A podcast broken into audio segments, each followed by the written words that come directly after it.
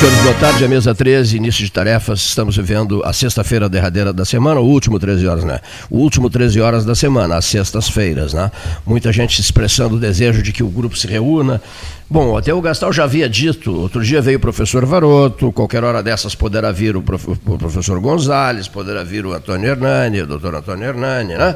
Poderá vir o Neif, que está é, desaparecido. Não, agora nós temos condições, Isso, né? digamos, nós temos condições, sempre tivemos né, condições eu digo, há condições hoje para se receber, porque claro. a situação já é uma situação mais né, muitos, tranquila, né? Não muitos, né, Paulo? Não muitos, é. Mas não dois, muitos. dois é. ou três, é. né, dois ou três, até fica o, o, o, o, registro aqui. Eu tenho feito o esforço necessário de eh, eh, fazer o contato diário, pedir os comentários, eles mandam é. os comentários com a maior boa vontade do mundo, isso precisa ser dito, mas necessita-se sim, até as pessoas me dizem ah. isso na rua, necessita-se de três ou quatro debatendo, porque é. não, assunto não falta, e assuntos da maior gravidade, é. da maior importância. Né?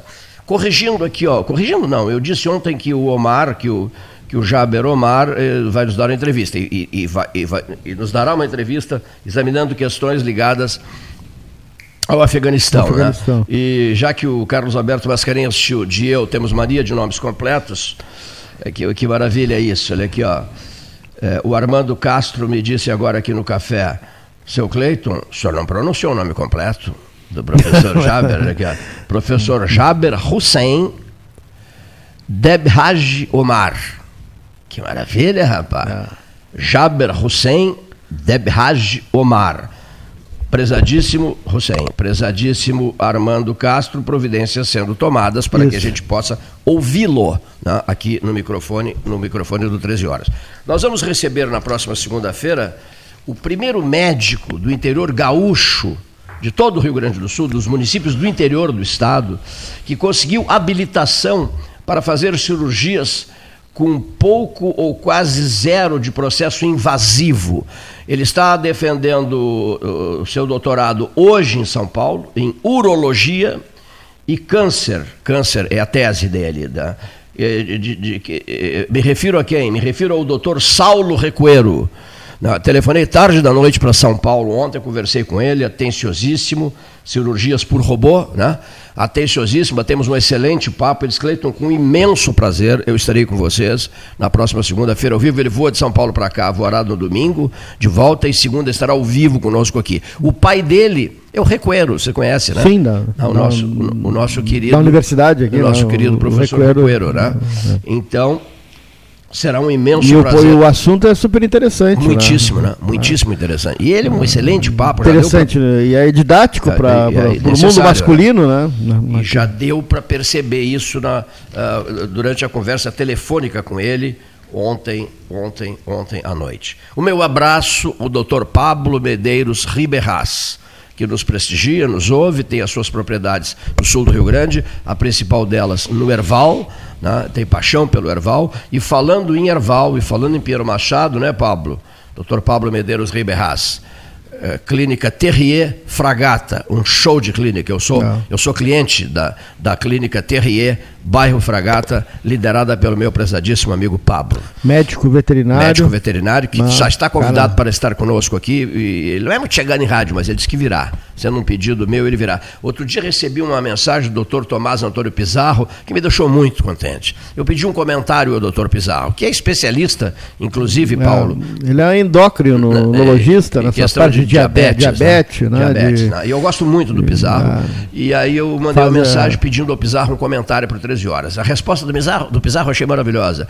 Amigo Cleiton, eu não sou dado esse tipo de coisa, sabe? De falar em rádio, escrever, passar, gravar comentários, etc. Não, é uma coisa que ele não, não faz, realmente nunca fez e não faz. Mas, sendo um pedido teu, eu vou gravar o comentário. Eu fiquei muito contente com isso. E gravou o comentário. E o comentário está no, tá no, no site, é. né, no pelotas13horas.com.br.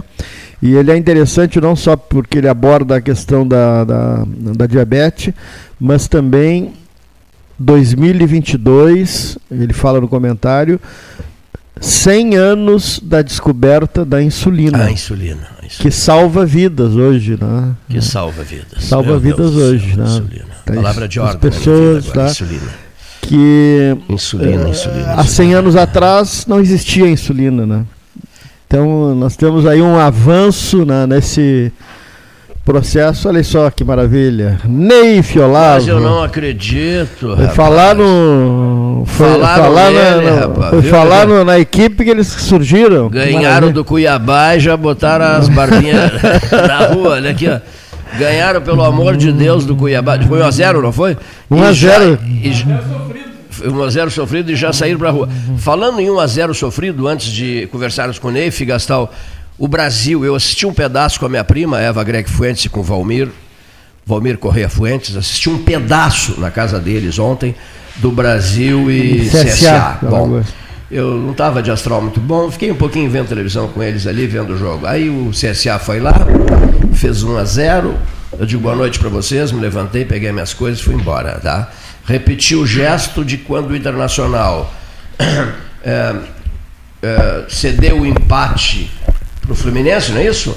Isso. Cedeu o empate para o Fluminense, cedeu o 2 a 2 Eu digo, sabe uma coisa? Chega de desa- emoções desagradáveis. Desliguei o rádio, eu não vejo, não, não vi por televisão em casa. Desliguei o rádio e fui me deitar. No outro dia soube por terceiros, já bem cedo, na, na- na verdade soube pelo, pelo, pelo Facebook, que o Inter ganhara de 4 a 4 a 2, né? Que coisa interessante, não acreditar no clube, né? Mas, por exemplo, no Brasil é justificável não acreditar no Brasil de Pelotas, né? Porque a, a que ponto chegou o Brasil de Pelotas? O time do Brasil, o treinador é boa gente, É, mas que e- barbaridade, o que que tá vendo? O que tá vendo? Até é ontem uh, teve um momento bom no jogo. Não, não- não, conseguiu fazer o gol de empate. Teve, Teve chance teve de chance, fazê-lo, é. Teve chance de fazer, melhorou a equipe. Hoje eu estava ouvindo os comentários do- dos nossos colegas aqui da O RU. Beto Vetromini prometeu nos passar um comentário. E, e realmente a fase é uma fase muito ruim. Tá? Complicou, Paulo. Ou tu acha que a frase aqui ela funciona ainda? Tem- Todo segundo Todo turno. segundo turno. Né? Tá- Mas melhorou um pouquinho ontem. Teve né? hoje um jogador que também saiu, hoje pediu para sair, vai ter que re- reformular o elenco aí, porque tem um prazo também, daqui a pouco fecham as inscrições, porque o campeonato é, é, tem todo segundo turno, 19 jogos ainda. então Olha que horror, hein? Tem que que fazer horror. 50 Ah, e agora que a gente pensou que ia ter Grêmio Brasil no segundo Pois é. ano, ano que vem, né? Ah, sim. Esse Ah, Grêmio sim, caiu, sim, sim, sim. Grêmio série- Brasil na, na, É. Série B. Pois é. na Série B. Olha aqui, ó. Então, Grêmio Brasil na Série B. Bom, mas continuando, olha aqui, ó. Em primeiro lugar, Neif, tu sabes que eu tenho me lembrado muito de ti, por, por algumas razões. Além de sermos grandes amigos, eu tenho me lembrado muito de ti, até porque conversei longamente um dia desses com Pedro Osorienses, e um deles o Henrique Pires, e, e- e outros lá de Pedro Osório, a turma do, a turma do velho Ito, Feijó, aquela coisa Sim. toda, né? É, Meu tio. qu- teu tio, Ito, teu tio. Quando Claro. recupera a turma do parentes do Pando Bento de Moraes, Isso. pai do Cícero, Do Cícero tem um Bento filho Moraes. diplomata, né? Diz que brilhante diplomata, o filho de Cícero Bento Moraes. genética tem para isso. É, genética tem para isso. Conversa, conversa vem, conversa vai. né? Eh, entramos naquela história do, do Pedro Brizolara de Souza. O que, que o Pedro Souza é teu? Ele, é- ele era casado com uma tia minha, Uma portanto, tia meu tua. tio. E Doutor- padrinho, doutor- padrinho de batismo. Teu padrinho? O padrinho, pai do Bernardo. Pai do Bernardo, doutor. Pedro Brizolara de Souza, Souza. né? teu padrinho, Isso. Bernardo Olavo, Neif Olavo, né? É. Bom, então, eh, e, e começaram a me contar passagens interessantes do Pando, do Pando não, do, do Pedro, juiz de paz, Isto. em Olimpo e em, em Arroio Grande, e do Dirceu, apelido Joaquim, juiz de paz no Cerrito e em Canguçu. O meu pai, Joaquim. Sim. né? E meu padrinho, Pedro. Quer dizer, nós temos muito em Teu- comum nós também temos nisso. coisas em comum. O teu padrinho Pedro, É. né? Nas, nas décadas de 50, de 60, eles desenvolveram intensa atividade com juízes de paz Sim. e defenderam a emancipação. Né? Sim, sim, O projeto foram- emancipacionista, Cerrito s- cai fora de Canguçu, Olimpo cai fora de Arroio Grande e criam Pedro Osório. Que aliás, deveria ter ficado Pedro Osório. É. Foi um erro, um equívoco terrível, dividir de novo. É, mas agora já está. Mas passou, agora É. passou Serrita, Serrita, Oli, Pedro Osório, É. Olimpo é Pedro Osório e, e fim de conversa. Mas enfim, eh, ao lembrar também de ti nessas conversas todas, fiquei imaginando uma outra, ah, uma outra situação. O Paulo Gastão Neto preocupadíssimo, eu preocupadíssimo, o Leonir Bade da Silva preocupadíssimo, só para mostrar para o ouvinte, para dar uma ideia ouvinte de como a notícia, ela, digamos assim, abre caminho para a fantasia, para que as pessoas fiquem imaginando ou o melhor ou o pior. Né? Quando o Neif esticou na UTI, na UTI não, esticou na ala Covid da Beneficência, Isso, da São, ala São Pedro, né? Quando ele esticou, digamos assim, esticou no sentido tempo, É. tempo, não saía mais, né? As- evidente, as pessoas comentavam, falavam em rádio, o Neif, como é que está o Neif, como é que está o Neif. Uma leitura que eu, que eu fiz com esse pessoal Sim. de Pedro Osório. E, e ouvintes lá em Pedro Osório diziam a mesma coisa, achavam que o Neif estava vivendo um momento absolutamente dramático, com riscos de não, não sair da UTI Covid. É. Aconteceu a mesma coisa comigo. A Exatamente. moral da história, essa fantasia, não, ou positiva ou negativa, tanto faz, né, Gastão? Né, Ela, ela cria na mente humana, quer dizer, e outra mais, se você vai ao hospital e conversa e visita, que nem pode fazer isso, né? Sim. Mas, mas você recebendo informação por rádio é, é pior, não é isso? É, porque, pior, é, né? era- era um A coisa momento- ganha uma outra dimensão, não é isso? É, era um momento ó, complicado. ó, O fulano É. tá na UTI, na UTI não, o cara tá na Covid, quanto tempo ele tá lá? Tá três semanas, ah, meu Deus. O sujeito fica. As pessoas fantasiam, essa é que é a grande verdade, né? É fantasiam, né? É, e eh, realmente a situação é, era complicada. Não, eu sei que era, mas não tanto quanto se imaginava. É, Tô certo? Não, até, não tanto é, quanto Até porque a gente se, de certa forma, É. por algumas eh, situações, entende? A gente estava mais protegido. Claro, por exemplo, claro. eu nunca fumei.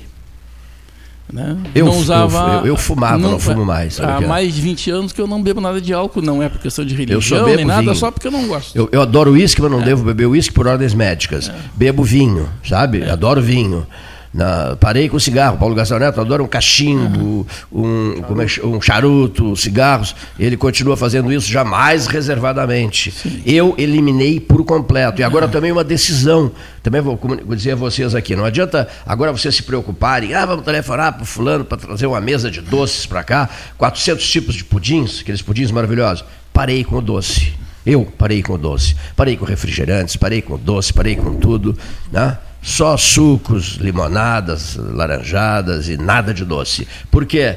Temores, temores, Paulo Gastal sabe, temores, temores, temores, temores. O doce realmente é um problema para a saúde das pessoas num determinado momento, É. né? Não, Digamos e- assim, é. não estou contra o doce, adoro doce, mas a partir de um determinado momento eu preciso ter mil e um cuidados com os doces. E eu, por outras razões, fiz estudos ah, bem aprofundados em relação ao doce para certas pessoas, com algumas tendências, e, enfim, e é preferível eliminá-lo. Né?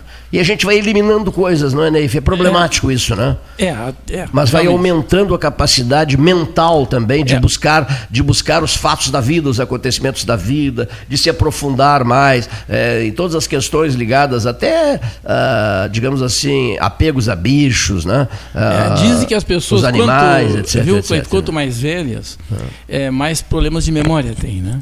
Eu diria o contrário. Eu- eu quanto mais contrário. velho, a gente tem mais memória, então fica mais difícil selecionar Eu acho de também. tanta memória Mas que você tem. uma coisa deixou nos deixou assustados, tu não estavas aqui, não sei se ouviste ou não, foi uma análise feita pelo professor Renato Varoto, muito inteligente, diga-se de passagem.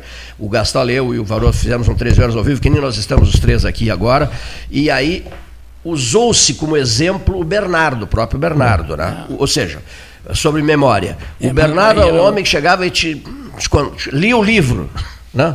Ele, ele, o artigo X, ele lia, ele tinha mentalizado o artigo, certo? Enfim, tinha uma memória gigantesca o Bernardo. Né? Bom, e, e- então já se, já se havia lido que pessoas que tinham memória extraordinária seriam pessoas que treinariam demais a sua, a sua, o seu cérebro, a sua mente, né? treinariam demais e, por consequência, estariam livres de problemas graves que são esses problemas ligados a Alzheimer e outras. Não, não precisa ser, É, não a precisa ser demência, só Alzheimer, né, a Paulo? demência, a demência. É, a uma demência. seria- né? Então, Agora, uma coisa é assim, ela é, é, Quanto mais velho você ficar, mais coisa você vai ter para pensar, né? Porque mais Sim, sim. vida você tem. É Tem que eu razão, tem a razão. gente tem mais Né? memória. Então Ou seja, mais de- o que é daria essa garantia? Não, não, olha que o pensa o tanto. seu HD vai É, ficando é, mais, mais cheio, Isso mais é, cheio. A agora placa eu mãe vou- vai ficando mais lotada. Mas tu concordas que daria uma ideia? Não, para aí, aquele cara pensa 400 coisas, sabe 400 coisas. Aquele não, mas é, o- é exatamente aquele, né? Veja-se o Bernardo. É, mas Quer dizer, a- o Bernardo com aquele brilho, aquela capacidade extraordinária de guardar coisas e de citar coisas. Eu vou dar um outro exemplo, a professora Circe. Né? Siqueira da Cunha também, uma mente extremamente qualificada, né? brilhante, brilhante, brilhante. Olha aqui. É. São pessoas que é, é, de repente, como foi o caso do Bernardo, Neif, são pessoas que apresentam o problema, é, né? mas aí são outras. Eu vou dar um exemplo aqui ah. muito claro, né? Uma pessoa com 97 anos. Uma pessoa com 97, 97 anos, ah. né? Com uma memória fantástica. Se a gente quiser saber alguma coisa de Pedro Osório, inclusive da tua família, Cleito, ela sabe é, perfeitamente aqui, tudo. Mas olha aqui, é, Vou fazer uma interrupção aqui agora, porque nós estamos recebendo visitantes ilustres. Né? Então, temos que aguardar um pouco. Olha aqui, nós estamos recebendo uma visita. Olha aqui, ó. Estamos recebendo uma visita, surpresa para mim, né? Eu achei que ele daria uma entrevista telefônica para nós. Eu recebi a agenda dele e a agenda dele em Pelotas é uma agenda gigantesca hoje, né? Mil e uma atividades em Pelotas. Eu digo, bom, comentei, certamente vamos ter uma. Vamos, vamos, vamos, bater um papo telefônico com um amigo nosso tal tá tal tá a agenda que ele tem a desenvolver na cidade de Pelotas. Mas, para alegria nossa, esse amigo nosso, eis que chega ao vivo aqui, né? Olha aqui, ó. O ministro do Trabalho, Onyx Lorenzoni, acompanhado do Matteo Chiarelli, por exemplo. E escolhesse o meio-dia, aí, Neif. O Neif não aparece há meses. há meses não aparece. Cláudio Oliveira, presidente do Grupo Hospitalar Conceição, nos visitando. Fico muito, muito contente. 13 anos 43, olha aqui, ó, o, o, ministro Onyx, ex-chefe da Casa Civil do governo, né? ex-ministro da Cidadania, o atual ministro, atual ministro do Trabalho, né, com uma atividade intensa no governo federal, passando por cargos importantíssimos e demonstrando muita lealdade ao governo, ao presidente da República, num ano bem complicado esse, né, num ano de é, muito, digamos assim, um comportamento meio que é, fora do, do, limite, né? É, nos segmentos políticos brasileiros, né? todos eles praticamente, não, não escapa acho que partido político nenhum onde não haja uma discussão acalorada, pesada em relação a pautas da maior importância, pautas nacionais. Imenso prazer em recebê-lo, ministro Onyx Lorenzoni. Seja bem-vindo. Bom, primeiro dizer da minha alegria né, de estar aqui, rever a ti, né, a toda a equipe do 13 Horas e poder, mais uma vez, estar aqui na querida Pelotas. É, fizemos hoje uma reunião muito importante com a Aliança Pelotas, que reúne uma série de entidades, né? Veio também o pessoal de Rio Grande, para que nos permitisse é, receber uma série de demandas aqui, é, que serão importantes, né? tanto para as empresas da região, quanto para o futuro da própria região que são demandas que eh, são da responsabilidade do governo federal, e poder dar uma passada aqui para pelo menos dar um abraço e poder bater um papo com os amigos e as amigas de Pelotas que estão sintonizados no 13 horas, para mim é motivo de muita alegria e eu fico à disposição aqui do Cleito, do Paulo, toda a turma. Muito bem, o Cleito passou a bola para mim, não sei por quê. Enquanto ele serve é. o chá. Neif, eu. Bom, eu vou passar. Eu tenho uma pergunta. O Paulo, o Paulo está mais. Não, é a satisfação aqui de, de, receber o ministro, e a última vez que conversamos foi lá no, no, no gabinete né, da Casa Civil, no Palácio do Planalto, na entrevista né, que ele concedeu ao 13 horas. E o Cleito tocou justamente na, na, na, nessa questão política, ministro Onix. Como é que o senhor está vendo esse, esse é, momento, né, nesse esse panorama no país, essa essa dualidade criada né, entre prós e contras e esse, as tensões que se, se colocam no país. Bom, é, primeiro, né, é, dizer que a gente sabia que não ia ser fácil, né? Nós estamos aí quebrando 40 anos, né, de um sistema que invadiu aí as relações entre o poder executivo e os demais poderes, entre o poder executivo e a sociedade, né? É, não foi ao acaso que nós acabamos tendo aí o episódio do mensalão, o episódio do petrolão na vida brasileira. E desde o início a gente tinha consciência de que era um governo disruptivo com a realidade que existia no Brasil. Nós levamos dois anos para ajustar o relacionamento com o parlamento. Foi necessário dois anos para a turma que está no parlamento entender que a gente não ia voltar, né? que é, o presidente Bolsonaro, o grupo de ministros que ele montou e o que ele representava dos 57 milhões de votos que ele teve, exigiam que o Brasil fosse numa outra direção. Então, a gente foi, né, cortando ministérios, diminuindo os níveis hierárquicos, simplificando a vida das pessoas, fazendo a lei de liberdade econômica, reforma da previdência, trazendo mais de 500 bilhões só no primeiro ano de investimentos estrangeiros, né? A gente foi dando condições de que o país no final de 19 pudesse olhar para frente e dizer, opa, tem futuro, né? E as pessoas foram recuperando né, o orgulho de ser brasileiro, né, voltaram a valorizar os símbolos nacionais. Né. E aí entramos em 2020 com as dificuldades que a pandemia trouxe, não apenas para nós, mas para o mundo todo. E hoje é, é muito interessante, né? Tu olha de dentro e ouve as pessoas de fora do Brasil dizer que aqui no Brasil a gente ouve que está tudo errado. Lá fora, a gente ouve que o Brasil é um dos países do mundo que melhor soube combater a pandemia. É uma coisa é, é, é contraditório e é muito interessante de ver isso. Né? Brasil foi o quinto país que menor, menos caiu o PIB ano passado, e a previsão era derrubar 11%, caiu 4%. Né? É, o Brasil tem um dos maiores volumes de cura do coronavírus do planeta. E nesse exato momento o Brasil é o terceiro país do mundo em é, número de vacinas distribuídas e aplicadas. Perde para quem? Perde para a China, perde para a Índia. E nós estamos taco a taco com os americanos, que também são produtores de vacina. E nós, muito brevemente, seremos produtores de vacina. Né?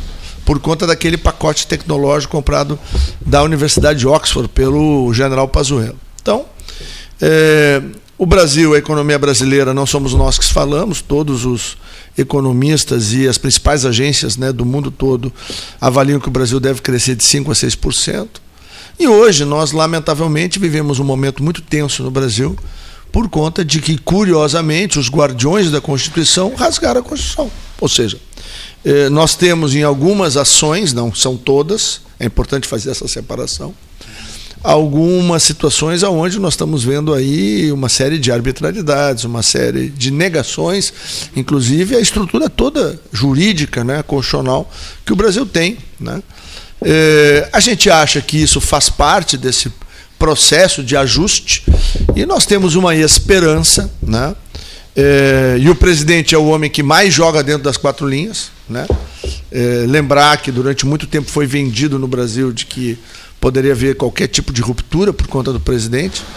E o presidente, desde o seu plano de governo, que é lá o caminho para a prosperidade, a primeira primeiro eixo é ser constitucional, o segundo era ser eficiente, o terceiro era ser fraterno. E nós, ao longo desses 31 meses de governo, nós temos sido exatamente isso, constitucionais, eficientes e fraternos. Então, eu acredito que vai haver uma acomodação, Paulo, acho que vai haver o ajuste, e eu espero que a gente tem aí daqui para o final do ano, né, a volta da completa tranquilidade para a gente poder ter um, um episódio eleitoral em paz o ano que vem. É, não tem dúvida, essa questão política ela vai ser superada. Agora, eh, ministro Onix, há um desconforto, e eu sinto esse desconforto, é com uh, ações do, do STF. E a, a, gente percebe isso nas pessoas. Há um desconforto. Quem acompanha política, quem estuda política, quem a história do Brasil e ah, está aqui o nosso Matheus Chiarelli, um professor de direito constitucional. Está vendo né, essa, essa, sensação de desconforto dessas pessoas que, pre, que primam por, por, por, pelas coisas. Ah, o executivo governa, o legislativo né, está lá pra, no parlamento para eh, garantir o processo democrático, a legislação, e o STF nas questões constitucionais. Mas nunca apareceu tanto, né? Na mídia, uma coisa que eu queria até falar para o nosso ouvinte essa questão do desconforto. pessoas que a gente conversa sentem também isso. Né? Então, está havendo essa. Sim, é, do ponto de vista da população, é, nós temos hoje né, uma população mais informada. Né? É, e as redes sociais acabaram dando uma potencializada naquilo que é feito no rádio. Né? É, o rádio cada vez mais forte, né, por é, conta exatamente. de ser aquele companheiro do, é. do dia a dia, né? É, mas hoje o que a gente está podendo verificar é, é, as decisões recentes de alguns membros, eu vou sempre fazer essa separação, de alguns membros do Supremo Tribunal Federal são completamente em desacordo com o que pensa a sociedade. Mesmo eu já tenho visto, inclusive, juristas, Mateus, é, da, que tem uma militância de esquerda, né?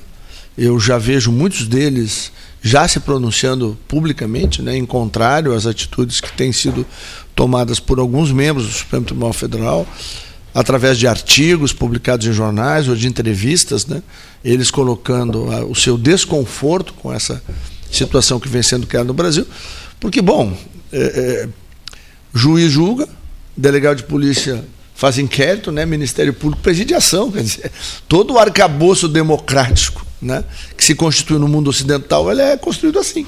Né?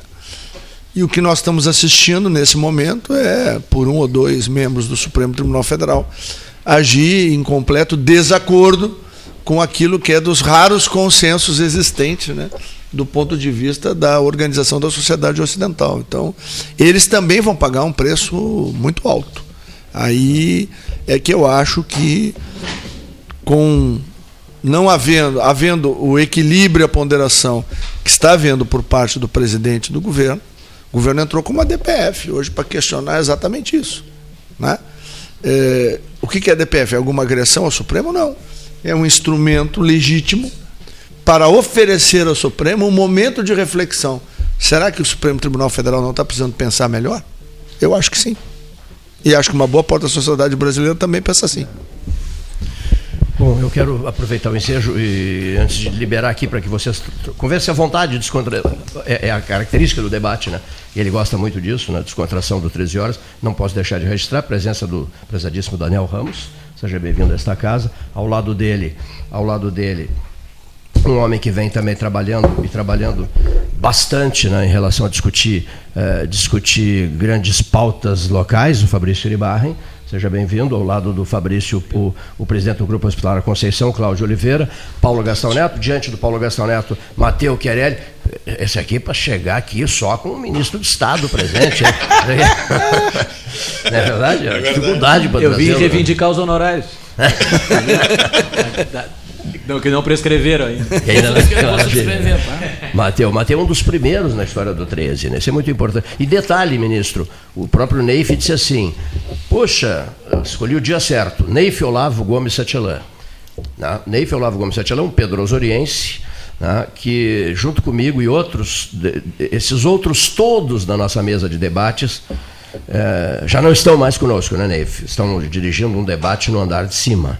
E Bom, nós andamos perto, né? E, no, e nós perto. É ah, não, jamais. No dia Eu não concordo. No dia 6 de novembro de 1978, iniciamos o 13. Que talvez chegue aos 43 anos. Né? E esse senhor e eu somos os sobreviventes. Olha aqui, ó, os dois pedrosorienses. A, a, no, no, nossos conflitos recentes são assim, ó. E afinal, quem vai assumir? Sobraram dois. Vai ficar com quem? Essa é a pergunta, né? Enfim, é o rádio, o próprio ministro. Nós vamos ficar com os dois, pronto. Que valoriza, que valoriza o rádio, teve um gesto muito bonito, porque numa importante luta pela duplicação da BR-116, uma gigantesca luta pela duplicação, nós ligando para 400 rádios, Conseguimos 35 rádios para discutir, debater transmissões de Brasília e tal. O então ministro-chefe da Casa Civil recebe o Paulo Gastão Neto, fica meia hora tomando mate, conversando e discutindo pautas do Rio Grande do Sul. É Isso me deixou muito contente. Eu não estava em Brasília. Eu só acompanhei de, puxa, o ministro deu né, atenções especiais para o debate 13 horas. Realmente ele gosta do debate 13 horas. Tanto ele sempre cobra, né? E a minha poltrona, e a minha caneca. Minha caneca. Tem uma que está guardada lá no meu gabinete que eu ganhei aqui. Viu só? E é preciso. Frequenta o 13 há muito tempo, né? O, o, o, deputado federal, o Onyx Lorenzoni, frequentava o 13 horas, né? Eu acho que antes disso, né, Mateus? Estadual também. É, estadual, já. Deixa eu só dizer uma coisa pra ti. É, é o único 13 que eu levo livre. Você não é 12,59, 14 Tanto que ele, que, de, Mas, é, Cleiton, ele nem precisa pedir, eu vou falar, eu quero falar às 13 e 1 ou às 14. Não, ele fala às 13. Eu, né? eu, eu, conheci o ministro no gabinete do Adão Orlando, em Serrito. Adão Orlando Alves, prefeito de Serrito. Esse uma palestra, eu estava lá, por acaso, até era por acaso mesmo. Assim, vamos lá, está chegando aí um candidato e tal, vamos lá conversar, vamos. E, que era? Adão Orlando. O, o Adão Orlando, era o Onyx Lorenzoni que estava lá. Então foi Tem história. Cerrito, né? Foi em. No tempo eu não me lembro é. quando, mas faz muito tempo. 88, eu acho. Não, não. 90... 92. Já era Cerrito? 92. Já era Cerrito ou, ou era Pedro Osório ainda? Não, já era Cerrito. Já era Cerrito, já era Cerrito. É, Fala, o era prefeito de Cerrito. Aqui, sem querer atravessar o samba, ainda mais de Maria Fumaça. Olha aqui, Olha aqui, eu entrei imaginariamente numa Maria Fumaça para dizer o seguinte: a paixão que o sul do Rio Grande tem, que o gaúcho tem pela ferrovia, ministro pela ferrovia, viação férrea do Rio Grande do Sul, a mais extraordinária rede ferroviária. Há um mapa belíssimo mostrando essa rede de outros tempos, né? Orgulho supremo do povo gaúcho. A gente pode sonhar com ferrovia, ministro? O ministro está olhando para o relógio, fiquei preocupado. Não, não, pode, né? não, não, não, não, Cleiton. Pode e deve, né? É, e aí, é, eu, eu não me lembro se na, naquela época que nós conversamos, Paulo, lá em Brasília, eu não te falava da minha preocupação e da preocupação do governo em é, melhorar os demais modais brasileiros, né? porque isso incide diretamente no nosso custo né? de produção no Brasil. O Brasil hoje, da porteira para dentro, é um dos países que tem mais tecnologia aplicada no agro, tem mais eficiência, menor uso de defensivos químicos, produz a grama de proteína animal ou vegetal mais barata do planeta e com maior qualidade. É, tem o boi verde e não precisa derrubar uma árvore para ser o celeiro do mundo. Né? Então nós temos uma característica que precisa ser reconhecida e exaltada. E áreas sobrando, né? E áreas sobrando. Onde é que está o nosso problema?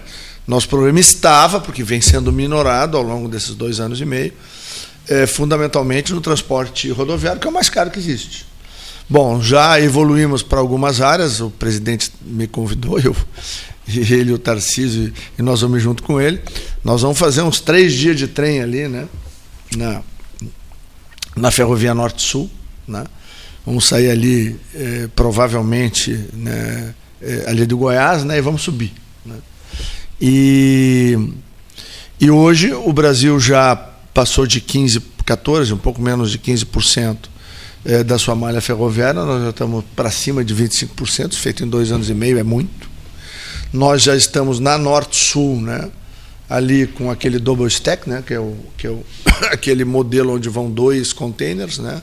Então, isso precisou melhorar a ferrovia, melhorar também os, os vagões, melhorar as locomotivas. Então, tem uma atualização tecnológica acontecendo também.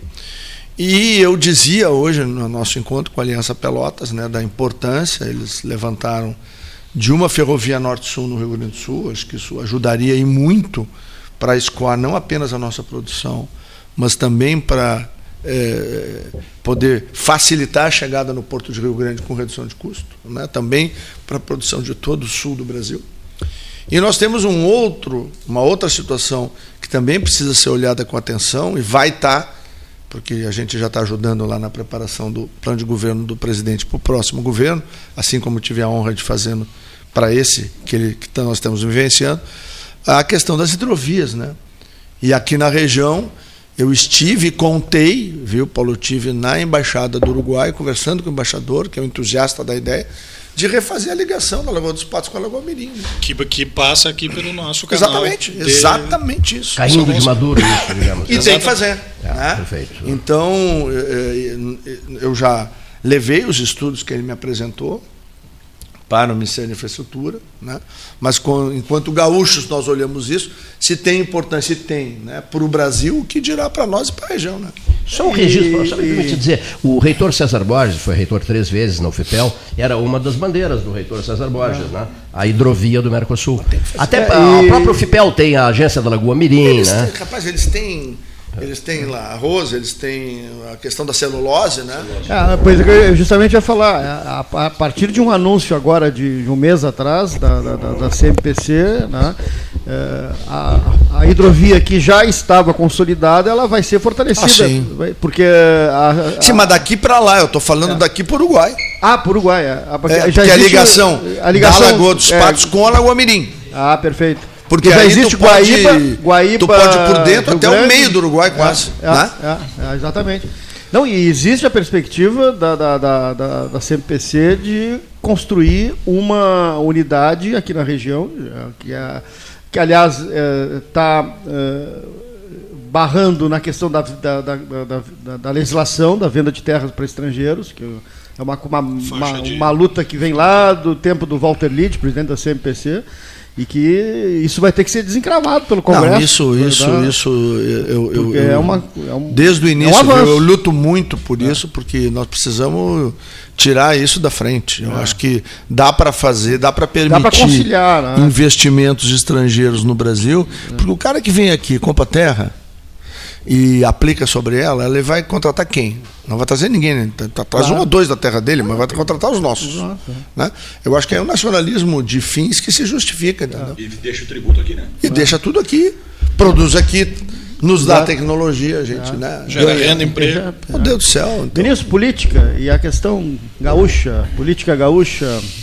É que, que política é, gaúcha? Não, é, não, assim, Vamos, eu não, tu sabe que eu não fujo da raia, o, né? É, o DEM vem com a sua proposta própria, vem... Não, é, vamos lá. É, mu há muitos anos, né?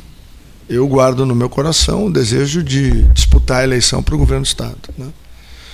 Essa passagem, né, o, o Cleiton falou aqui, né, foi, eu fiz a transição de governo, né, é, fui ministro da transição, da Casa Civil, da lá da cidadania, depois na, fui na Secretaria Geral da Presidência e agora estou no novo Ministério do Trabalho e da Previdência, que é gigantesco. Né? São 37 mil servidores e 800 bilhões de, de orçamento, né? por causa da, do INSS, né? que está comigo lá, é gigantesco. Então, é, acho que eu brinco que eu fiz um pós-doutorado em gestão pública. Né? E me sinto hoje amadurecido, né, preparado para enfrentar esse desafio. Tenho sete mandatos né, que o Rio Grande me deu. E acho que está chegada a hora de eu tentar devolver para o meu Estado aquilo que eu recebi. Né. Mas eu tenho, e o Cleiton falou aqui, um dever de lealdade com o presidente, né?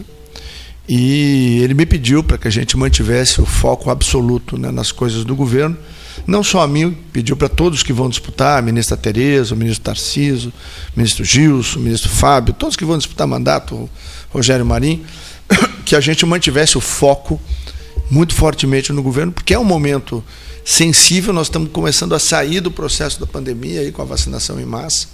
A economia brasileira começa a engatar é, nós temos vários desafios, ele me deu um gigantesco. Agora, meu desafio é gerar entre 1 milhão a 2 milhões de emprego daqui até março do ano que vem, o que é uma coisa né, é, muito grande.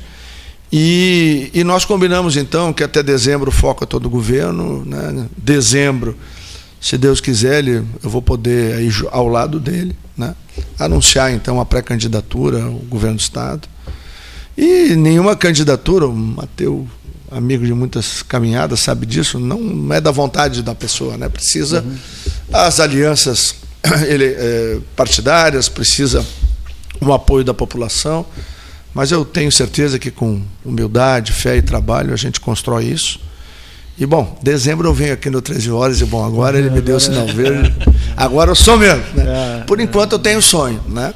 E estou focado nas coisas do governo, mas estou me preparando sim para o ano que vem poder oferecer uma alternativa aos gaúchos.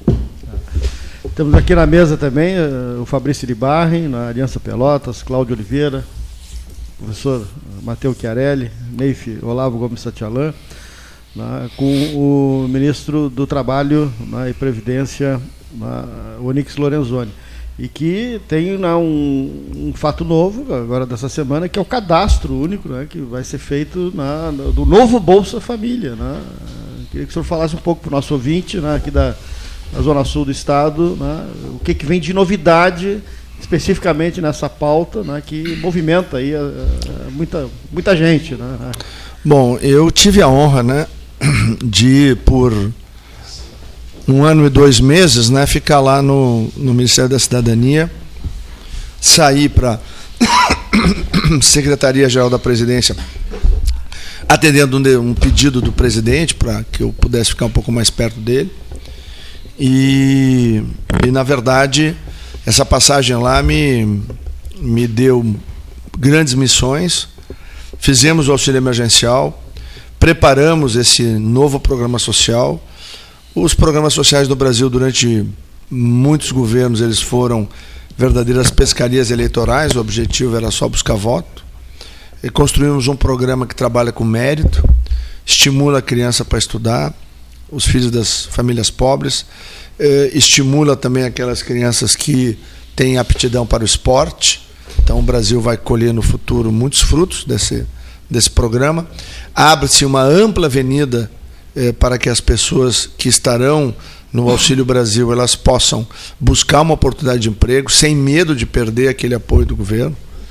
Quer dizer, ela vai, por exemplo, uma mãe, né? ela vai trabalhar, ela recebeu.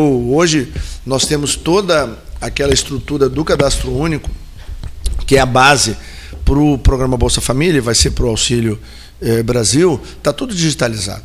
Hoje nós temos 127 milhões de pessoas que a gente sabe o CEP, o CPF, a composição familiar, onde é que ela mora, o que ela faz.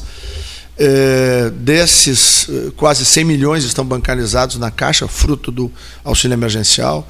Dentre eles, os 26 milhões de invisíveis, todos têm conta bancária na Caixa.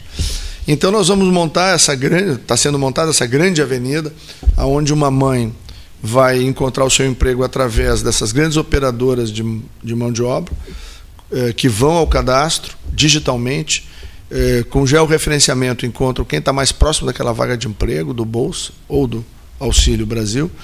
Eh, essa mãe, por exemplo, ela é, é levada até a empresa, a empresa contrata, ela tem uma filha, um filho menor de 5 anos de idade, ela já, se não tem creche pública na área, ela já recebe 250 reais para ela buscar uma creche para o seu filho, ou uma maternal, ou um jardim, né, ou uma pré-escola, aquilo que for necessário para que a criança fique bem cuidada né, e ela possa trabalhar em paz e melhorar a renda da sua família. Então, eu, eu tentei aqui montar uma trilhazinha rápida para dar ideia de como é diferente de apenas entregar lá um valor e lavar as mãos, né? Feito Pôncio Pilatos, né? Fica do, do jeito aí, eu não faço nada, né? Para te ajudar. Crianças, por exemplo, que tiverem desempenho nas Olimpíadas, eh, que é feito pelo MCTIC, né? Que é o Ministério de Ciência e Tecnologia. Então são 10 áreas do conhecimento humano, geografia, matemática, né? Tira nota boa, ela vai receber uma bolsa. A mãe vai receber, o pai, no seu cartãozinho lá, mais 100 reais por mês durante um ano então aquela criança jamais vai ser retirada da escola. A família vai ver que ela contribui porque ela estuda. E estudar vai passar a ser um valor muito forte, principalmente para as famílias de baixa renda. Então, eh, tem muitas transformações conceituais do que está sendo feito nisso que o presidente Bolsonaro sempre diz: eu quero que as pessoas sejam livres para escolher. Se não quiserem me escolher, ok, mas eu, eu quero ter a alegria, a satisfação de poder construir essa possibilidade. Entendeu? Uma pergunta necessária, eu sei que a agenda de vocês está complicadíssima, é, eu, eu, não quero abusar. Olha aqui, eh, ministro, o senhor conhece bem os municípios do Rio Grande do Sul? Rio Grande todo, conhece bem o Rio Grande todo. Olha, dos 497, eu acho que faltam uns 20 só. Faltam uns 20. É. Mas Piratini já, já conhece. Claro. a palavra Piratini, a palavra é bonita, né? É belíssimo, rapaz. Aquele museu que tem lá em Piratini é espetacular. Agora eu já respondi lá, Paulo. Eu não fujo da raia, não. Entendeu? Dois... Se tudo corre bem em dezembro, o chefe lá me dá sinal verde eu anuncio aqui. Aqui, aqui no 13? Anuncio aqui. É mesmo? Aqui no 13. Sabe... Vou te ligar, ó. Ele está aqui do meu lado, me deu o sinal verde. Eu primeiro sou o primeiro emissor a receber um, minha mensagem. Vou é, te ligar. É o debate 13 horas. Vou te ligar. Sabe, a, a, mulher de um amigo meu, que eu acredito que seja seu amigo também, pro, o proibiu de falar. Aí eu liguei para esses camaradas, que é um grande amigo meu, eu digo, olha aqui, e afinal de contas, quando vais falar? Ele me disse, não, a Maria Helena me proibiu de falar. Agora, só quero te dizer uma coisa, fica tranquilo, a primeira fala será para ti. E não falou mesmo. E não né? falou, olha aqui, desde 1 de janeiro de, de 2019, ele não disse absolutamente nada. Participa, o, o, o, Cláudio Oliveira, né, que está desenvolvendo um trabalho tão intenso, marcante lá no, no GHC, o Cláudio, eu e o Gastal fazendo uma transmissão histórica aqui de escrutínio no início, foi uma marcante verdade. aquela, aquela cobertura, lembra? Muito bacana, foi É, é uma, cobertura, uma cobertura eleitoral. Nós gostamos de coberturas eleitorais, ministro Lorenzoni. E fizemos também com ele, o, o governador Sartori e o Walter Lídio, no Porto, no aquele Porto, 13 horas. Levamos 13 horas lá pro O. Sartori disse assim, irei especialmente, eh, tem que ter um 13 horas. Aí, aí se fez o, o- o Porto de Pelotas 13 horas, né? E o Sartori veio com o Walter Lídio, isso mesmo. E o ministro Lorenzoni já deu inúmeras demonstrações de apreço a 13 horas. Não, não- não temos do que nos queixar né? em relação a isso. Ele valoriza o rádio.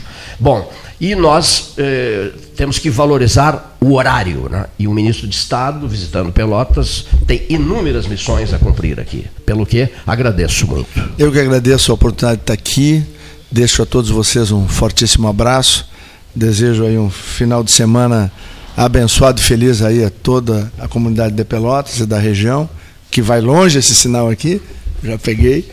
É, fica aí o compromisso, se Deus, claro, antes de dezembro a gente vai falar, né? É, mas é, quando vier o sinal verde eu ligo para cá e A primeira fala será para o Tá 13 bom? horas. Muito obrigado. Um abraço, prezado Abraço grande. ministro Onyx. Lorenzoni. Deixando o Salão Amarelo do Palácio do Comércio, vou aproveitar e vou perguntar, querido, satisfação. Quero, quero perguntar para o Iribarren qual é o próximo passo de vocês. Iribarren, só diz aqui no é, Fabrício Iribarren nos, nos dirá agora assim é, é, qual é o próximo passo e como é que foi a reunião de vocês. Mesa 13, Salão Amarelo, Palácio do Comércio. Então, foi, é, tivemos a, a honra de receber hoje pela manhã o ministro, é, juntamente com membros da Aliança Pelotas e da Aliança Rio Grande. E, bom, o ministro vai segue agora cumprindo os compromissos, vai se encontrar com membros do partido regional aqui, e daqui ele retorna a Porto Alegre. É, mas pela manhã foi muito produtiva, é, e uma das missões da Aliança é estar próximo do setor público, seja municipal, estadual, federal, e sempre que tiver oportunidade nós vamos estar provocando o debate, o diálogo, questionando e propondo pautas produtivas para a região, e foi o que aconteceu hoje pela manhã, é, com empresários e, representantes de entidades de classe, tanto de Pelotas quanto de Rio Grande. Vocês focaram bastante na questão da hidrovia, né? Pelo, pelo que comentou, o próprio ministro um- disse, né? foi um questionamento sobre, é, mais que a hidrovia, foi um questionamento do Baqueri de Rio Grande, a respeito da necessidade de uma ferrovia que conectasse o noroeste do estado até o porto de Rio Grande. Existe um projeto já nessa linha, a questão é colocar em prática. E então uma das provocações foi buscar o apoio do ministro nesse sentido. Né?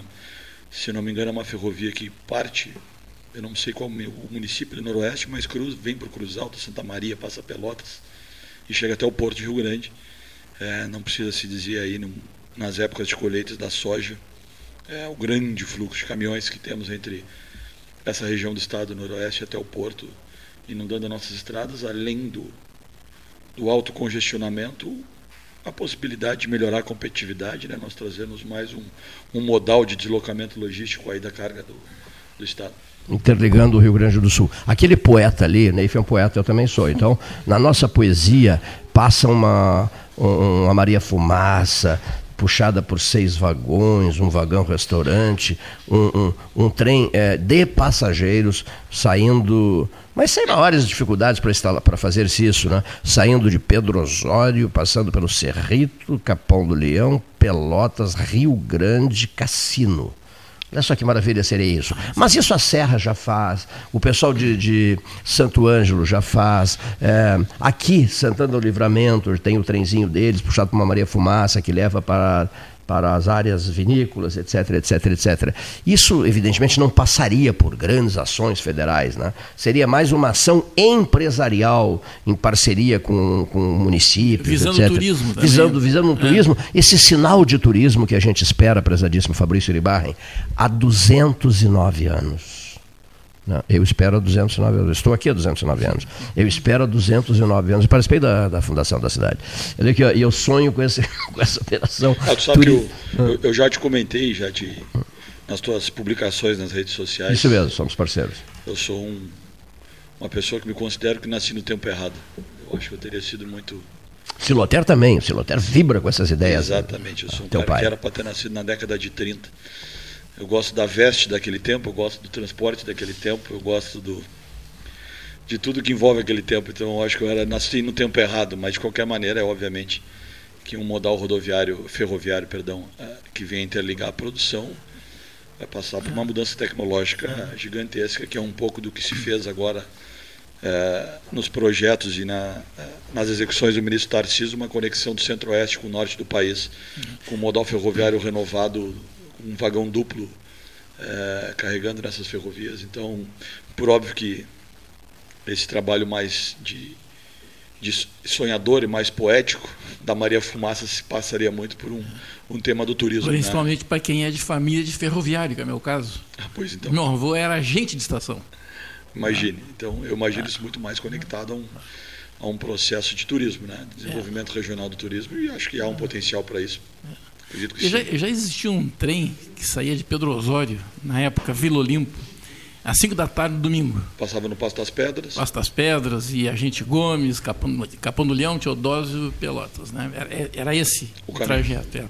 Pedro Osório, na época, eh, Vila Olimpo, até Pelotas, levando os estudantes Sim. porque ah, naquela época não existia eh, ginásio em Pedro Osório. Então quem terminasse o, na época chamado eh, primário, né, terminava o grupo escolar, que era até o quinto ano, não tinha alternativa, ou ficava em Pedro Osório, Sem estudo. né, sem estudo, ou fazia-se sacrifício e que foi um enorme sacrifício, com certeza. Hoje a gente fala assim eh, eh, desse tempo, né, com uma certa saudade, porque ali a gente conheceu muita gente. Aquele trem era um- uma vivência especial, a gente conhecia. Né, mas eram quatro, cinco vagões lotados, lotados. Daí a quantidade enorme de pessoas da- dessa região, eh, Olimpo, Cerrito, né, eh, hoje Pedro Osório, Cerrito, que moram em Pelotas e em outras eh, cidades, graças à aviação férrea. Ela que serviu para fazer esse trabalho. E um pouco antes disso, inclusive, a aviação férrea tinha eh, escolas, os ferroviários tinham escolas, né, formavam professores para dar aula no antigo primário, né, e eh, contribuía para que os que quisessem fazer universidade, inclusive, facilitavam isso. Imagina.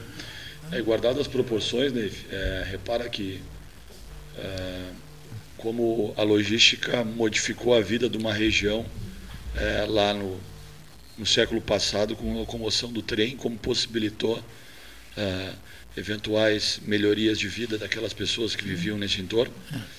E nós vamos passar por isso agora. Não sei se a gente já caiu a ficha, mas a mudança que nós vamos ter de conexão com o mundo a partir do momento que Pelotas tem um voo direto a São Paulo. E isso ocorre ao que tudo indica e torcemos que se concretize a partir de dezembro. É, é uma outra Pelotas. Claro. No momento que a gente conecta vai se com, as, no, com o centro econômico do país, com um voo direto que vai durar duas horas, é, sempre foi uma barreira a eventuais expansões de negócio, de serviço, de conexão. É, essa relação de para ir a São Paulo, para ir a Rio de Janeiro, para ir a Brasília, teríamos que pegar um deslocamento a Porto Alegre de quatro horas. Era a mesma relação se nós pararmos para pensar, guardadas as proporções, isso tinha para estudar, tinha que pegar um trem, viajar horas, Isso. a partir do muitos desistiam e paravam o estudo ali? Encerrou. E quantos de Pelotas não não deixaram de desenvolver os seus negócios, ampliar os seus negócios em função dessa falta de conectividade com a estrutura central do país. Claro, outros tempos, outras tecnologias, mas o problema é o mesmo. problema é o mesmo. Conexão, logística, né? estar É. junto. Então, é, voltando um pouco a essa questão de conexão modal, essa boa notícia que recebemos ao longo desse ano, que as passagens começam a ser vendidas agora em setembro, e já combinamos com os membros da Aliança Pelotas garantir 20 passagens. O que nós vamos fazer em São Paulo, não sei. Mas nós vamos. No primeiro voo sair de Pelotas para São Paulo. Tem que fazer isso. Voltamos. É. No mínimo, a gente precisa fomentar que esse modal se permaneça. Né? Nos anos 80, com todo respeito, mas nós aqui do 13 lideramos o movimento, não sei se tu ficasse sabendo disso, com Gilberto Isaacson da Varig e com Eli Smith, presidente da Varig, e à época fomos a São Paulo também participar de um jantar com o Dr. Eli Smith, ele veio no outro dia conosco para Pelotas, e o prefeito era José Maria Carvalho da Silva, foi instalada a linha, era um Brasília, fazia a linha Pelotas-São Paulo, voo direto. Né? Também com muita parceria de Rio Grande, com o Robertinho, que era grande amigo meu, Robertinho Bastos Telecheia, o filho do doutor Roberto, e vinha toda hora para cá para esse, esses movimentos. Né? A linha aérea, a linha direta. Né? Então, ela precisa de um grande incremento, de uma, de uma grande campanha de divulgação Exato. e, e, e mobilizar o empresariado, né? especialmente, né? porque senão, senão não, não dá certo. Não vinga. Aquela não vingou, aquela é, não vingou é nos anos Isso não vai começar já o pessoal usando, porque ela não existe. Né? Sim. Ela vai ter que existir primeiro para se criar necessidade né? Mas é, a gente, a gente pode coordenar isso, não precisa ficar naquela, naquele dilema que vem primeiro o ovo a galinha. Né? A gente pode Sim. tentar sentar. É, e eu faço essa provocação aos empresários. Vamos. A, a manutenção de uma operação, qualquer operação empresária, depende de um ponto de equilíbrio. É. Vamos tentar garantir esse ponto de equilíbrio para a operadora local, é, comprar pacotes anuais de passagens, né? garantir uma compra anual de passagens, de maneira que ela tenha o ponto de equilíbrio, se não resolvido, muito próximo Pelotas tem competência, tem capacidade, tem número empresário razoável para uh, ah, garantir dois voos semanais, ou não sei se vai ser diário, três vezes por semana, enfim. Uh, temos que tentar de alguma forma fazer vingar. Uh, isso depende não só da companhia, depende da gente. E companhia nenhuma vai ficar aqui se não tiver negócio correndo, se não tiver voo, se não tiver ocupação. Então, uh, precisamos Gostei, tentar fazer vingar. Gostei. Só assim será viabilizado, como tu bem disseste, na, na medida em que a ação empresarial Claro. Abraçar a causa com, com, com, com muita energia. Com né? inteligência. É, com, inteligência. inteligência. Porque se outros municípios, Fabrício, se outros municípios têm sucesso em relação a isso, né? se outros municípios têm sucesso, por que, que nós não, ter, não, não, vamos ter? Na medida em que não é só o Pelotas, é Pelotas, Rio Grande, o Sul todo, né? Um milhão de habitantes. Né? Qualquer cidade lá da, da, da Serra, da, todos Passo têm. Fundo, Caxias. Passo Fundo, Caxias, é, Alegrete não, é, Erechim, Bagé aqui na região da fronteira. Então, todo mundo tem, tem, essas, tem essas linhas aéreas e, ela, e elas, elas prosperam, né? Com elas certeza. prosperam. Eu tenho que chamar o nosso intervalo. Não sei se tu queres dizer mais alguma coisa. Não, só agradecer ah. o, o convite, Cleito, mais uma vez e feliz que pudesse receber o ministro Onyx aí. É importante a gente ter essa conexão com o Brasil e estar sempre com, com a voz aberta a, a, pessoas que tenham bons contatos e que possam atender os pleitos aqui da região. Ele conhece Piratinina? Aparentemente. o veterinário não conhece Piratini não é veterinário, né? É Gustavo Brusque Zaxon, ele conhece Piratini. E parece que ele gosta muito dessa palavra. O Gustavo é muito amigo dele, Gustavo Brusque Zaxon, um grande amigo meu. E parece também ligado à aviação, Varig, o pai dele, seu Gilberto e tal. Mas parece que ele curte essa palavra Piratini, né, Fabrício? Né? Talvez, né? Tem o nome de um palácio por aí. Ele disse que vai falar com o presidente Bolsonaro e que depois da conversa dele com o presidente Bolsonaro vai dar um telefonema por 13 horas, né? É, Dizendo. Disse para nós aqui, é, Serei ou não serei, né? Está aguardando o sinal verde do presidente. Um grande abraço, prezadíssimo amigo. amigo Aliança Pelotas, 13 horas.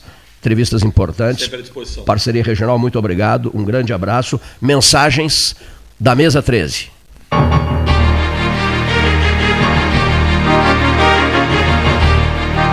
Associação Comercial de Pelotas é um dos órgãos mais antigos do país, sempre em defesa da classe empresarial, com uma história marcada pela transparência e pelo compromisso com seus associados. Faça parte do nosso quadro de sócios. A ACP está localizada no edifício Palácio do Comércio, Rua 7 de Setembro 274, telefone 3028 1541, com o ramal 200. Show, de segunda a sábado, das sete e meia às vinte e uma horas. Domingos e feriados, das sete e meia às treze horas. Horário exclusivo ao grupo de risco, das sete e meia às oito e meia. Fone 3284-8800. Três Show, leve a vida bem. Três Show Delivery. Acessou, clicou, chegou. A SPO ampliou e inovou. Há 40 anos prestando serviços em arquitetura e construção, agora também é consultoria imobiliária especializada. as tendências no mercado de imóveis, projeções, prospecções, oportunidades e as melhores estratégias e logísticas de compra e venda. Mande um WhatsApp para 53 98117 8685 ou ligue para 53 3028 9944 e converse com a equipe SPO. Aquarela Tintas, uma empresa com equipes especializadas em Pelotas, Rio Grande e Porto Alegre. Aquarela Tintas, Rua General Osório, 1259.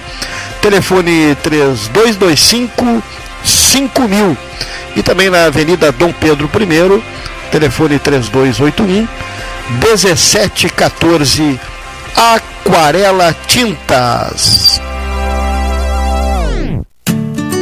Dar valor é acreditar, apoiar e impulsionar. O Badesul dá valor para o Rio Grande e seus empreendedores crescerem. Por isso, oferecemos consultoria e soluções financeiras de longo prazo para quem produz, no setor público ou privado, de todos os tamanhos e segmentos, de produtores rurais a startups. O Badesul valoriza você. Conte sempre com a gente. Governo do Rio Grande do Sul. Novas façanhas. Ferragem Sanches, Barros Cassal 16, Arial. Fone 3228 4188. De segunda a sábado, das 8 às 12 e das 13h30 às 18h30. Material hidráulico, material elétrico, tintas, vernizes, tinners, máquinas serra mármore, furadeiras, cimento cola e ferragem em geral. Ferragem Sanches, Barros Cassal 16, Arial. Promoção Eu Acredito. Você passa no crédito. Banrisul e Mastercard fazem acontecer. 100 mil reais em prêmios, mais mentoria financeira para tirar seus planos do papel. E mais, centenas de prêmios para você agarrar no site da promoção. Atenção pro passo a passo. Cadastre-se no site da promoção. Jogue na máquina de prêmios sempre que usar seu cartão de crédito Banrisul Mastercard, independentemente do valor. Cadastre-se em euacredito.banrisul.com.br. Tu conhece aquele ditado, né? Em terra de vacinados, quem usa máscara é rei. Dá, muito boa. E essa então? Mais vale uma máscara no rosto do que duas no pulso. Perfeito. Espero que as pessoas entendam, né? Usar máscara devia ser mais popular do que qualquer ditado. Tchê, a máscara é fundamental no combate ao coronavírus, mesmo se tu já se vacinou. Afinal, quem vê máscara, vê coração. Proteja quem você ama. Uma iniciativa a Prefeitura de Pelotas e Ecosul. Para não sofrer, é preciso saber viver. E saber viver, hoje, é evitar aglomerações, usar máscara, higienizar as mãos constantemente, manter o distanciamento e fazer tudo para proteger você e os outros. Para salvar vidas, as prefeituras da Zona Sul, desde o início da pandemia, realizaram muito e vão continuar trabalhando incansavelmente no combate ao coronavírus. Mas você precisa também continuar fazendo a sua parte. E lembre-se, vacina boa é vacina no braço. Fique atento ao calendário de vacinação e tome as duas doses. Assim, juntos, vamos vencer essa luta. A Zona Sul. Associação dos Municípios da Zona Sul. Suba no caixote do Café Aquário para debater a duplicação da BR-116. Quer comprar, vender ou alugar? A Imobiliária Pelota é a parceira ideal para a realização dos seus desejos. Opções inovadoras de atendimento a qualquer hora e em qualquer lugar. WhatsApp, visita remota, tour virtual, contrato digital e outras ferramentas seguras e práticas para você fechar negócio sem precisar sair de casa. Na Imobiliária Pelota, os sonhos não param. Acesse www.pelotaimoveis.com.br WhatsApp 991 11 7432 Chega de disputar o sono com o seu colchão. Escolha ter uma noite divina com essas promoções. Conjunto Box Casal Atena, conforto macio com molas pocket ensacadas em 12 vezes de 165. Conjunto Box Casal Era, conforto firme com molas Max Spring, também em 12 vezes de 165. Tudo com pronta entrega. É só na Life Sleep Comfort, em Pelotas, Rio Grande e Porto Alegre. Mais internet pelo mesmo preço, com a velocidade que só a fibra ótica garante. Plano de 200 mega agora é 300 mega. Plano de 400 mega agora 500 mega. Polvo, a internet múltipla, 3199 4000. Genovese Vinhos, Delicateces, produtos de marca, a qualidade de sempre. Ligue 3225 7775, Doutor Amarante 526. Visite a sua Genovese Vinhos.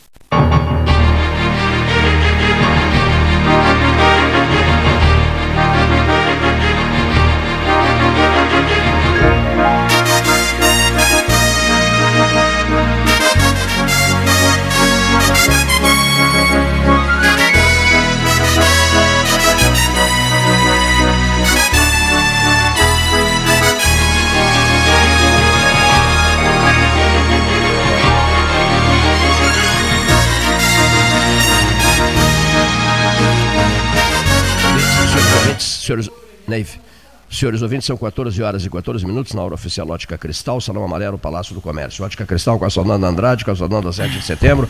A Ótica Cristal presente em todos os eventos ligados ao 13 horas e as coberturas especiais do 13 feitas de dezenas de países. Vou pedir até para o professor Neif, que está aqui conosco ao vivo, que bom, a turma está começando a voltar, para que ouça, para que ouçamos a manifestação do Dr. José Fernando Gonzalez, que está na ponta da linha, direto do município de Morro Redondo. Boa tarde, ouvintes do 13 Horas. Boa tarde, Paulo. Boa tarde, Cleiton. Fiquei muito honrado mais uma vez com o fato de que o meu modesto comentário de ontem tenha sido transformado aí num podcast e tenha repercutido bastante por conta disso, por conta do, do prestígio do 13 Horas Sempre é um, um prazer a gente saber que está sendo ouvido, né? E meu propósito aqui sempre é aquele de levar as pessoas ou os amigos que nos ouvem aqui à reflexão. O importante, me parece, é, em relação à natureza humana, é a possibilidade que nós temos, a necessidade, a obrigação que nós temos de refletir, pensar, né? pensar no nosso país, nas coisas que nos cercam, nas evidências históricas com as quais nós estamos convivendo. Né? Eu hoje refleti aqui bastante de manhã, quando acordei, ah, sobre uma coisa chamada constrangimento. Né? Constrangimento é uma palavra que nós usamos com muita frequência. E, e, e nós, nós nos movemos na vida, todas as pessoas, os seres humanos se movem, e é conveniente que se movam, a partir do conceito dessa palavra, do que seja constrangimento. Né? O constrangimento que pode ser íntimo, porque pode estar dentro de mim mesmo, né? determinadas coisas que deixam a mim constrangido, eu não vou fazer. Né? É, eu não vou fazer determinada coisa porque seria constrangedor. Eu sou a minha censura. O constrangimento é um tipo de censura interna dos indivíduos. Né? Então você deixa de fazer alguma coisa porque aquilo lhe constrange. Ou ainda, esse constrangimento pode estar naquilo que os outros pensam de você. Não vou fazer porque o que, que vão pensar se eu fizer isto? É? Essa sensação de que o que, que os outros vão pensar se eu fizer isto é a sensação de que o meu constrangimento interno deve ser provocado também por aquilo que as outras pessoas pensam a respeito daquilo que eu daquilo que eu faço. Então o constrangimento é uma, uma, uma, um valor que move o comportamento das pessoas em qualquer circunstância, ainda que nós não nos apercebamos que é o constrangimento ou a possibilidade de constrangimento que às vezes nos move a fazer ou deixar de fazer alguma coisa, inquestionavelmente, essa expressão constrangimento, ela, ela nos acompanha, ainda que de modo imperceptível, mas ela acompanha a vida de, de, de todos nós. Né? E uma expressão que nós é, muitas vezes utilizamos e não dimensionamos, não, não, não, não decodificamos para saber exatamente o que significa, é a expressão silêncio constrangedor. O silêncio constrangedor é quando nós imagina, imaginamos que alguém, que alguma instituição, deva agir em determinada circunstância, tenha o compromisso, a obrigação de agir, ainda que não uma obrigação legal, mas uma obrigação moral de agir, ou de se manifestar, ou de criticar, ou de elogiar determinada coisa, e não o faça. E aí nós costumamos dizer, bom, há um silêncio constrangedor. E recentemente eu ouvi de uma pessoa a expressão há um silêncio constrangedor da Ordem dos Advogados do Brasil em relação à prisão de Roberto Jefferson. Por quê? Porque Roberto Jefferson é um advogado. Porque ele foi preso por um crime, ou por crimes, ou supostos crimes de opinião. Porque ele foi preso, a meu ver, inquestionavelmente, por um juiz sem competência para prendê-lo, competência estrito senso, diga-se de passagem, competência legal. A decisão sobre a aplicação de uma cautelar em relação a Roberto Jefferson teria que ser de um juiz de primeiro grau e foi diretamente da Suprema Corte. Esse foi, aliás, o parecer do Procurador-Geral da República, teria sido o parecer do Procurador-Geral da República. Então, se, se pode dizer, há de parte da Ordem dos Advogados do Brasil um silêncio constrangedor esse silêncio é constrangedor na medida em que a Ordem dos Advogados do Brasil sempre foi um marco na vida democrática do país, em todos os sentidos, em todos os aspectos.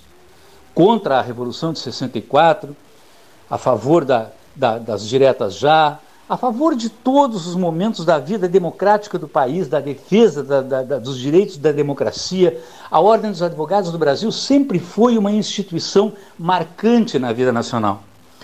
Um dia, um, um, um ex-aluno, hoje muito bem sucedido, disse uma frase eu não esqueci. Ele me deu um livro, trouxe um livro chamado Voz Humana, que trata da, da, da biografia de grandes advogados nacionais, e me disse, Gonzales, a história do Brasil, ela se confunde com a história de grandes advogados.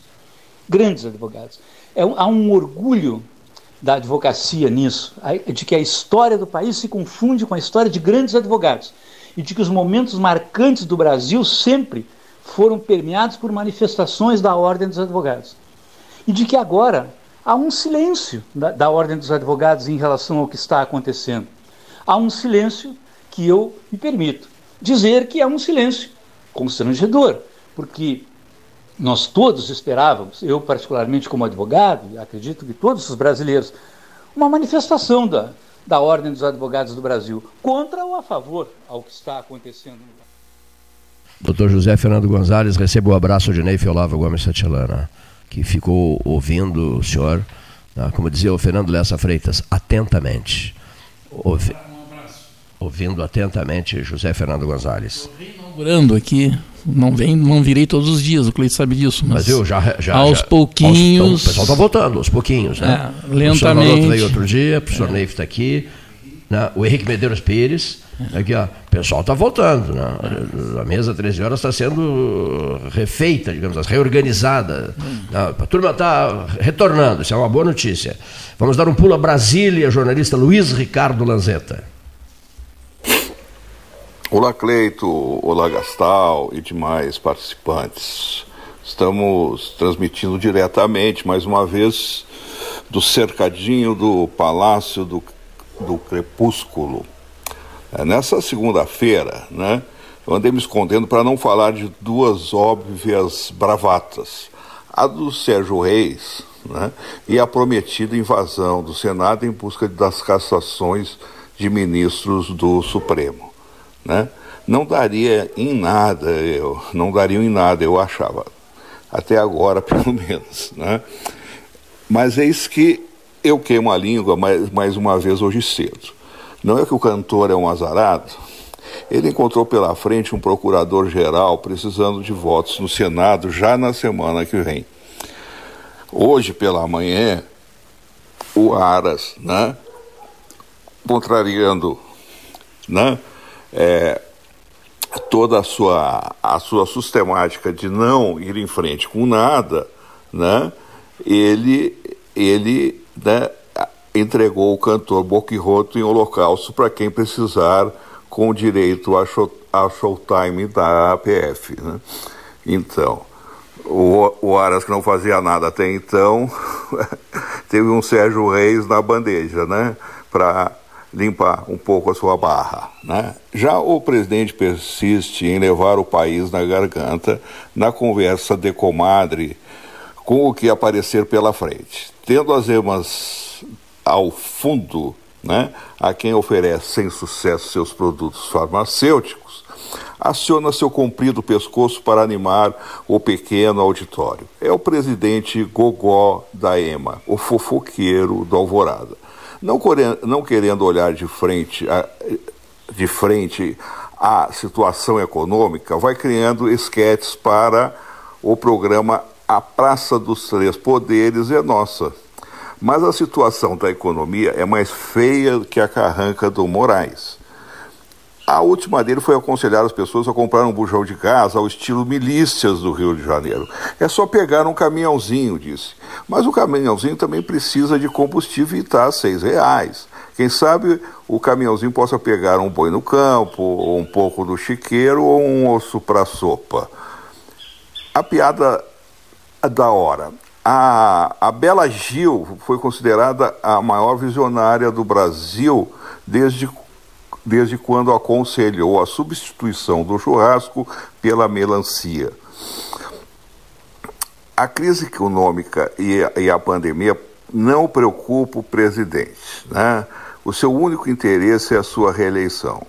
Está sem, sem partido? Isso não é o problema. Seu, é o, seu, o seu projeto é para a sua família.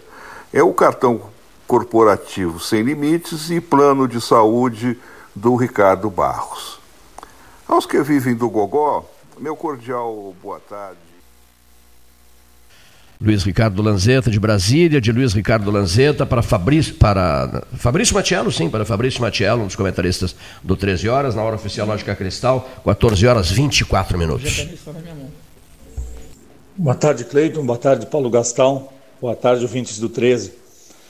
Um dos anseios da sociedade gaúcha de há muito é a extinção das pensões para ex-governadores e para viúvas ou viúvos de ex-governadores. Há mais uma dezena deles que vem recebendo mensalmente 32 mil reais em valores atuais e algumas pensões com três décadas de existência. É, afora isso representar um gasto mensal de em torno de 400 mil reais, Há também a questão do simbolismo disso para a sociedade, para a coletividade. Afinal, se é importante e é alçar-se à condição de governador do estado do Rio Grande do Sul, também é verdade que trabalhar durante quatro anos não significa que se tenha direito a uma aposentadoria de 32 mil reais. E em caráter vitalício para os que, para os que hoje recebem ainda. Uh, afronta o gaúcho mediano no sentido econômico, ver alguém receber 32 mil reais, enquanto ele pena para receber lá seu salário mínimo a, a um custo muito elevado em termos de trabalho e com sacrifício pesado de horas de sono, de convívio com a família e assim por diante. A Assembleia Legislativa aprovou por 49 votos a 1 a extinção desse privilégio, que na verdade não é mais do que um privilégio, porque nada justifica que seja assim. Cada um que deixa de trabalhar num lugar que vá trabalhar no outro. Ser governador do estado ou ter sido governador do estado não justifica uma medida tão uh, dramática para os cofres públicos como o pagamento de uma pensão mensal de 32 mil reais. Pois bem, a Assembleia então uh, aprovou por 49 votos a 1 a extinção Uh, o governador do estado sancionou, e em seguida veio a Procuradoria-Geral do Estado, que é órgão do Estado, e disse: não, não, não tem como. Há direito adquirido a isso. Eu sei, como advogado, que há direito adquirido. O STF está analisando o tema há muitos anos, Não decidiu em relação ao nosso Estado, mas já decidiu em relação a outros, que inclusive decidiu que inclusive os que já recebiam o benefício poderiam ter o benefício cessado, cortado. Mas em relação ao Rio Grande do Sul não há isso e até que se decida, há sim direito adquirido, juridicamente falando. Mas aí vem a pergunta, meus amigos. Ninguém na Assembleia, diz, ninguém na Assembleia, ao longo do trâmite do projeto de lei, sabia disso? Ninguém no governo do Estado, ao longo do período de análise para sanção ou veto, sabia disso? Ninguém? Será que só quem sabia foi aquele voto isolado que rejeitou a extinção das pensões, que eu nem sei de quem foi, aliás, nem me preocupei em ver, porque nessas alturas do campeonato importa o resultado final, importam as consequências disso e não exatamente, o, o, se não uma alusão genérica a um placar esmagador de 49 votos a 1. E outra coisa, será que a Procuradoria-Geral do Estado não poderia ter informado o governador do Estado de que o melhor caminho seria o veto? A verdade é que todos foram para as fotografias, todos posaram como os nossos baluartes na defesa do interesse coletivo pela extinção das pensões de ex-governadores e viúvos ou viúvas de ex-governadores. É, é certo que muita gente poderia ter percebido e é provável que muita gente percebeu. Mas a verdade é que a notícia saiu, as fotografias foram estampadas em primeira página, em especial de alguns veículos, aqueles que tradicionalmente uh, são uh, chamados a divulgar questões governamentais, questões de interesse coletivo, e não há nenhuma ilicitude nisso, mas fica no ar um cheiro de que alguém, ou algum, ou alguns, poderiam ter evitado, e eu, como contribuinte gaúcho, me sinto indignado com o cenário que se criou a partir dessa impressão que nos deram de que estavam legislando para a extinção dos benefícios, quando era visto, era visível, perceptível a quem trabalha no direito, ao menos, que isso não aconteceria do modo como pensado pela Assembleia. Enfim, a Assembleia aprovou aquilo que a gente chama algo para inglês ver, ou seja, era provável que se percebesse desde sempre que não produziria efeitos, mas o efeito que se esperava foi alcançado, as fotografias foram tiradas, as manchetes foram estampadas e aí está. Esse é o resultado final e já se decidiu, inclusive pela notícia que, que recebemos hoje pela imprensa, que não haverá o corte no pagamento das pensões. Ou seja, tudo. Fabrício Matiello, ao microfone do 13 horas. Salão Amarelo, Palácio do Comércio. Mais internet pelo mesmo preço, com a velocidade que só a, a fibra ótica garante. Plano de 200 megabytes, agora 300 mega. Plano de 400 megabytes, agora 500 mega. Polvo, Disque Polvo 31994000, esta é a mesa 13. A dona Vera Lages, com bolos de primeiríssima qualidade sendo produzidos e colocados à disposição dos interessados na loja de conveniências dos postos Paulo Moreira. Verdadeiras maravilhas. Já, já, já saboreou um desses bolos, não?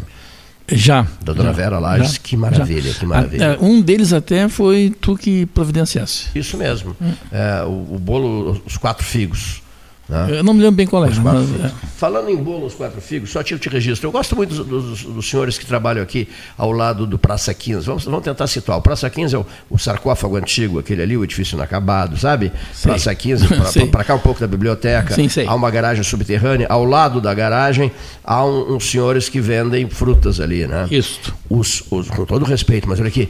Eu sou apaixonado pela, pela bergamota pocã. Ah, a, até postei no, Facebook para mostrar o tamanho dessas bergamotas. Berga, as bergamotas Pocã que eles estão vendendo ali são de primeiríssima qualidade. E doces, doces, para lá de doces, maravilhosas. Uh, nós vamos agora com a criação, tu serás convidado para integrar a equipe, inclusive a Secretaria da Educação será tua. Uh, o secretário da Fazenda está ali, ó. Aqui, ó. Nós vamos. Uh, nós vamos, me ajuda, nós vamos ao, ao instalarmos oficialmente o município de Lixiguana, vizinho de vizinho ali do, do, do, Gonzales e vizinho e vizinho do município de Camotim, município não, do distrito de Camotim, quando nós nós vamos, vamos ter bancas e bancas e bancas vendendo a bergamota Pocã na municipalidade de Lixiguana. Eu só dependo da boa vontade do prefeito de Cerrito Douglas Rodrigues da Silveira, porque é, Lixiguana pertence ao Cerrito. E eu preciso, eu preciso desse pedaço, desse pedaço de terra isso é, do Cerrito aqui, ó, para realizar um sonho, isso ser é uma, o primeiro é, prefeito da Lixiguana. Isso é uma homenagem a um maquinista é. que tinha Lixiguana. Lixiguana, um maquinista, é, eu curto tanto ferrovia. Grande né? pessoa, grande. Eu que ah, curto tanto ferrovia, o maquinista se chamava Lixiguana. Lixiguana. Então o símbolo vai ser uma Maria Fumaça o símbolo Terá da Lixiguana. É. Babaria Fumaça, é. aqui, ó. Olha aqui, se, se, se, prepare, vamos realizar o nosso sonho. Secretário Municipal da Educação, Neif Olavo Gomes Santialã. Secretário da Fazenda, Secretário Municipal da Fazenda, diante de nós, Leonir Bade da Silva. O Luiz terá, um, terá uma bandeira nova. Não é só o Afeganistão que vai mudar de bandeira. A Lixiguana terá uma. Não, vai, ele vai voltar a bandeira antiga. Vai voltar. O Zé, o Zé Luiz do Secpel também, que é uma, uma posição. Que é um cargo lá, ah, aqui, ó, municipários. É, municipários, olha aqui, ó. Nosso problema todo, Neif, para fechar a conversa aqui. Tem que descontrair um pouquinho é, às claro, vezes. Claro. O nosso problema todo, eu vou te dizer uma coisa. É, o nosso grande drama chama-se a população, sabe? Nós temos que fazer um estudo sobre populacional é, do novo município, porque nós chegamos, depois desse barulho todo que eu fiz no rádio em relação a Lixiguana, você sabia que a população de Lixiguana pulou, pulou de 45 habitantes para 48 habitantes. Olha só, rapaz. Olha que salto de. Já dá um ônibus, é, isso. Três, três habitantes, rapaz. Beto Vetromilha, ah, Chavante, Chavante, tu me matarás do coração ainda. Beto Vetromilha, o microfone do 13. Boa tarde, Cleiton, Paulo Gastal, Leonir Baade, amigos, ouvintes e integrantes do Pelotas 13 horas. E o Brasil completou ontem a 19 rodada. O primeiro turno do Campeonato Brasileiro da Série B foi encerrado no Bento Freitas ontem, com mais uma derrota, infelizmente, do Brasil. O fato novo o Brasil vai começar a partir de domingo o retorno, a segunda etapa da competição, aonde se impõe ao Brasil a necessidade de começar a vencer jogos, somar pontos, criar o fato novo. O Brasil vem de cinco derrotas consecutivas, apesar das mudanças, que ainda estão recebendo reforços no grupo do Brasil, mas evidentemente que, apesar do resultado, a análise pontual precisa ser observada. E este é o papel do cronista, do comentarista esportivo. O Brasil ontem apresentou, apesar da derrota, um dos melhores momentos de produção ofensiva. O Brasil teve ontem 15 finalizações, sendo oito delas em direção ao gol. Bola na trave duas vezes, bola na linha do gol não entrando e um gol anulado ao finzinho do jogo, aos 49, numa jogada do centroavante estreante, o Erisson, mas havia o impedimento do atacante Ramon. Apesar da derrota, fica na retina a expectativa de que o Brasil poderá ainda reunir forças para buscar uma outra posição de tabela. Hoje é o Lanterna. A folha de pagamento, que está com dois meses de atraso, por um problema de bloqueio online junto à CBF, e isso é automático e natural com os condomínios trabalhistas que o Brasil tem, foram liberados. A retida para a Justiça do Trabalho foi encaminhada e o restante da verba, através do Departamento Jurídico do Brasil, já foi negociado, comprovado e está sendo liberado. O Brasil deve pagar uma folha nos próximos dias e a segunda folha logo em seguida. Portanto, a questão do atraso salarial do Brasil também passou por isso um bloqueio online natural nas verbas da CBF. Então, somente isso e o Brasil está regularizando. E a questão que fica agora: Ramon, hoje pela manhã, pediu para sair.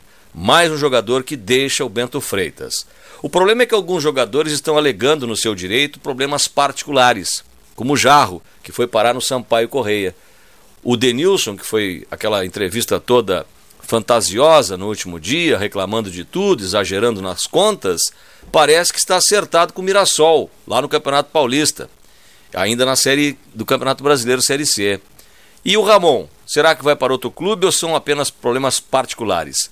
Questões que nós teremos que abordar no futuro momento, mas o fato agora é o remontar do astral, do otimismo, para que domingo, contra Londrina, o Brasil possa buscar no Estádio do Café a primeira vitória na Série B no novo momento Chavante.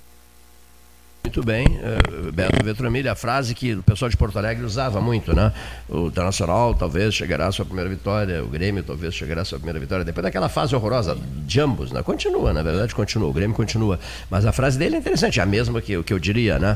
Para que talvez para que possa chegar à sua primeira vitória. Tá difícil, hein, Beto? Barbaridade. Festival de derrotas em casa deixa qualquer um de crista caída.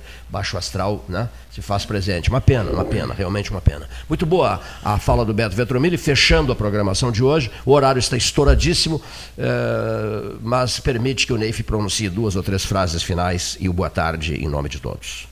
Ah, eu só quero dizer o seguinte: nós estamos é, chegando quase ao fim dessa pandemia, é uma crise sanitária, e agora vai começar a, a preparação para resolver uma das sequelas mais graves que, eu, que é a crise na educação.